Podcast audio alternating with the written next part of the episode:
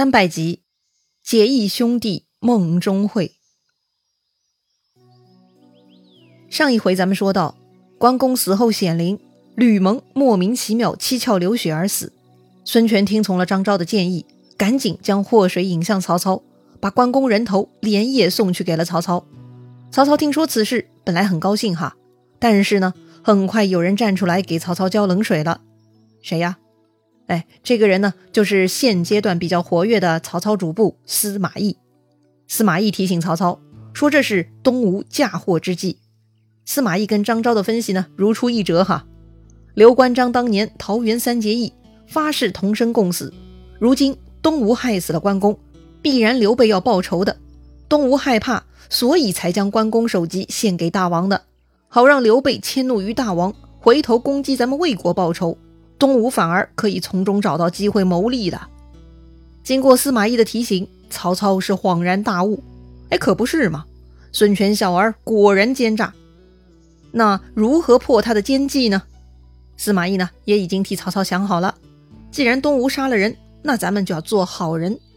怎么做好人呢？具体而言呢，就是要以礼厚葬关公。不过呢，东吴只送来了首级，为了保持尸体庄严完整。司马懿呢，建议用香木为关公刻一个身体，配上那个首级就完整啦。这样一来呢，刘备必然痛恨孙权，尽力南征了。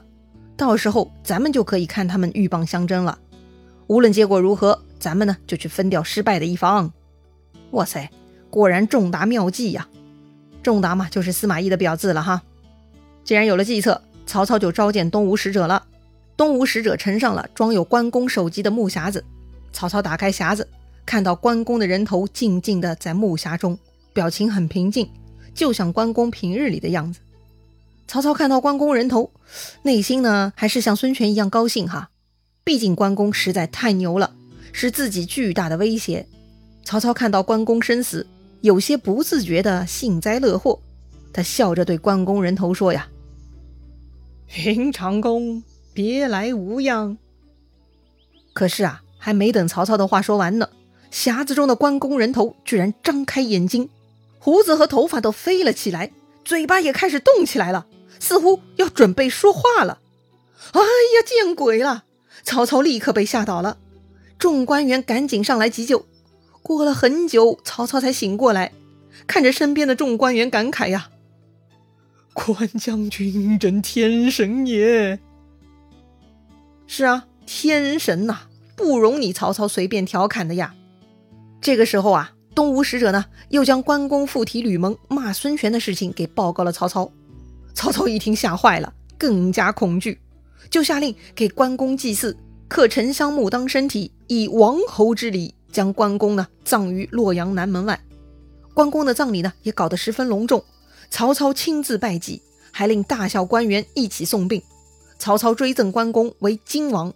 荆呢是荆州的荆，还派遣专门的官员为关公守墓。一切办完了，曹操呢让东吴使者回去复命。说了这么久啊，一直没有提到刘备。刘备到底是啥情况呢？这个嘛，还得往回追溯几个月哈。刘备成为汉中王以后，除了给兄弟分封爵位、册立世子、赏赐官员，刘备呢还需要解决自己的终身大事。是啊，糜夫人、甘夫人陆续过世。后来的孙夫人又跑回了东吴，刘备嘛就是光棍了。本来光棍也没啥问题，但是如今当上汉中王，刘备呢就得有王妃了。可是刘备这几年心思不在女人身上，一时半会儿他也没有方向，所以呢，他的好基友法正就来给刘备提议了。法正推荐了成都美女吴夫人给刘备。这位吴夫人呐，其实是蜀将吴懿的妹妹，是刘璋的兄弟刘茂的老婆。这个吴懿呢，还有姐妹嫁给了刘璋哈，也就是说呀，这个老吴家两个女儿都嫁给了刘璋兄弟们了。刘璋和刘茂呢，都是刘焉的儿子，刘璋就是继承老爸刘焉的事业，成为西川之主的。而刘焉早期担任幽州太守，是刘备的第一任老板。刘备那个时候认刘焉当了叔叔。现在有趣了哈，刘备呢，先是赶跑了刘璋这个弟弟，拿下了叔叔刘焉的地盘。这会儿呢，法正提议。让刘备把刘焉另一个儿子刘茂的老婆给娶过来，这么一来呀，刘备的鸠占鹊巢就彻底到无敌了。要说抢人家老婆不合适吧？哎，那是不会的哈。刘茂呢，已经过世多年了，所以这位吴夫人其实是刘茂的遗孀，如今寡居呢。所以啊，刘备娶她不是抢老婆，而是给人家提供福利呢。不过话又说回来，凭刘备如今的势力，他完全可以娶一个背景简单的女子，又何必娶一个寡妇当王妃呢？哎，这就是演绎故事的奇妙之处了。似乎啊，冥冥中的安排。这个刘焉前期的奋斗呢，似乎都是为刘备准备的。所以啊，刘焉的一切都被刘备给继承了，包括刘焉的地盘和儿媳妇儿。而刘备呢，娶了这位吴夫人，就能加深他在蜀中的基业和人望。这一点恰恰是法正帮刘备筹谋的，好吧？说到底还是一起政治婚姻啊。没错，一切为了政治。刘备呢，就接纳了这位吴夫人，还跟他一起生了两个儿子，大的叫刘永，永久的永，字公寿；小的呢叫刘礼，理论的理，字奉孝。对的，就跟曹操谋士郭嘉的字一样哈。没办法呀，古人呢又要取名又要取字，重复的几率嘛自然很高了。果然呐，刘备娶了吴夫人，蜀中之人都很高兴，东西两川国富民安，庄稼收成也都很高。不久呢，荆州来人报告说，东吴向关公求婚，被关公断然拒绝了。诸葛亮一听啊，不好，荆州要麻烦了，建议刘备立刻派人去换回关公。但是很快呢，荆州又一次次传来捷报。正是关公数次击退曹军的胜利消息。哦，既然荆州一切顺利，于是呢，诸葛亮要换回关公的计划就被搁置了。哎，说到底，诸葛亮终究也是凡人，不是神仙呐。又很快，关兴来了，关兴带来了关公水淹七军的捷报，说的大家都非常夸赞关公智勇双全。很快呢，又有荆州的报告说，关公沿江搭建了烽火台，报警系统十分周密。一定是万无一失的。哎呦，这接连收到这么多好消息，刘备也很高兴哈，也就彻底放心了。确实，那是关公最后的高光时刻，不但麻痹了关公自己，也让成都的刘备等人都放松了警惕呀。但是说来也神奇哈，有一天，刘备突然心神不宁，浑身上下的肉啊都在抖，那是坐卧不安呐。这一天呢，刘备熬到很晚，还是睡不着。他失眠了，咋办呢？刘备啊，索性起床秉烛看书，看着看着神思昏迷，就趴在桌子上睡着了。很快，突然房内起风了，那是一阵冷风。这阵风啊，吹得刘备房中的蜡烛忽明忽暗。刘备抬头一看，哎，怎么灯下站着一个人呢？刘备就问了：“谁呀？怎么这么晚跑到我的房里来的呢？”那个人呐，没有答话。刘备觉得很奇怪，就站起身来仔细查看。哎，这不是二弟云长吗？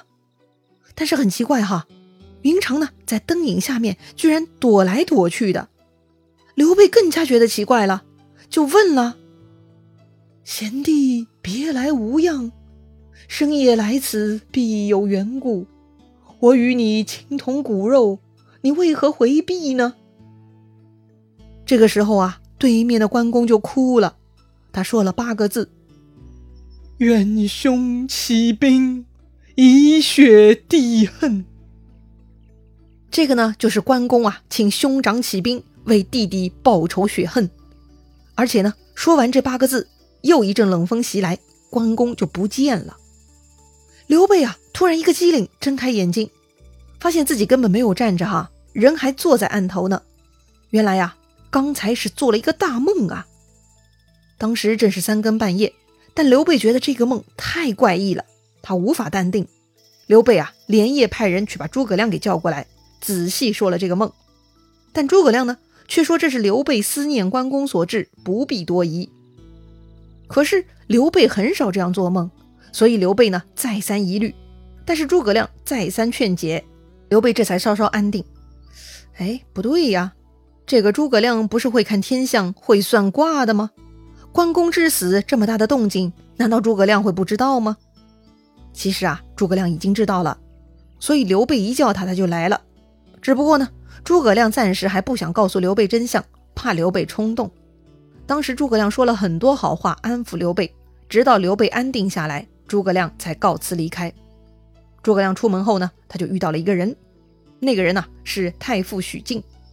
嘿，奇怪吧？大晚上的，这个许靖怎么会出现在宫里呢？原来呀，许靖得到了一条机密消息，他是连夜来报告诸葛亮的。听说诸葛亮入宫了，所以许靖呢就追到宫里来了。哦，这么重要啊！诸葛亮赶紧问：“到底是啥机密呢？”许靖说：“呀，荆州被东吴吕蒙袭击。”关公已经遇害了，这个呢是许靖的小道消息网络提供的密报哈，姿势体大，许靖第一时间来报告军师了。诸葛亮听说此事呢，一点没有惊讶，而是长叹一声，说自己夜观天象，看到将星落于荆楚之地，已经知道云长必然被害，只是担心大王忧虑，所以没敢说出来。哎呀，这两个人呢就在廊下叹气说话，突然。大殿里转出来一个人，拉住诸葛亮的衣袖质问：“如此凶性，先生为何瞒我？”哈，隔墙有耳啊！诸葛亮跟许靖光顾着说话，没想到半夜三更还有人走动，他们呢忽略了被偷听的可能哈。可是啊，回头一看，这个偷听的人呢，居然就是汉中王刘备。哎呀，这下不好！于是呢，诸葛亮和许靖就赶紧向刘备解释。说这是小道消息，传闻而已，不可以相信的，请王上宽怀，不要忧虑。啥？云长被害，还让我不要忧虑？刘备都快要急死了。刘备说呀：“孤与云长发誓同生死，他要是有什么闪失，孤又岂能独活呢？”哎呀，可不是嘛！这正是诸葛亮所担心顾虑的呀。之所以诸葛亮没敢告诉刘备，就怕刘备想不开，做出冲动之事。但是刘备还是知道了，该面对的就得面对呀。关公之死对于刘备集团就是沉重的打击，给这个新兴集团呢来了迎头一棒，影响力非常大。那么故事还会如何发展呢？下回咱们接着聊。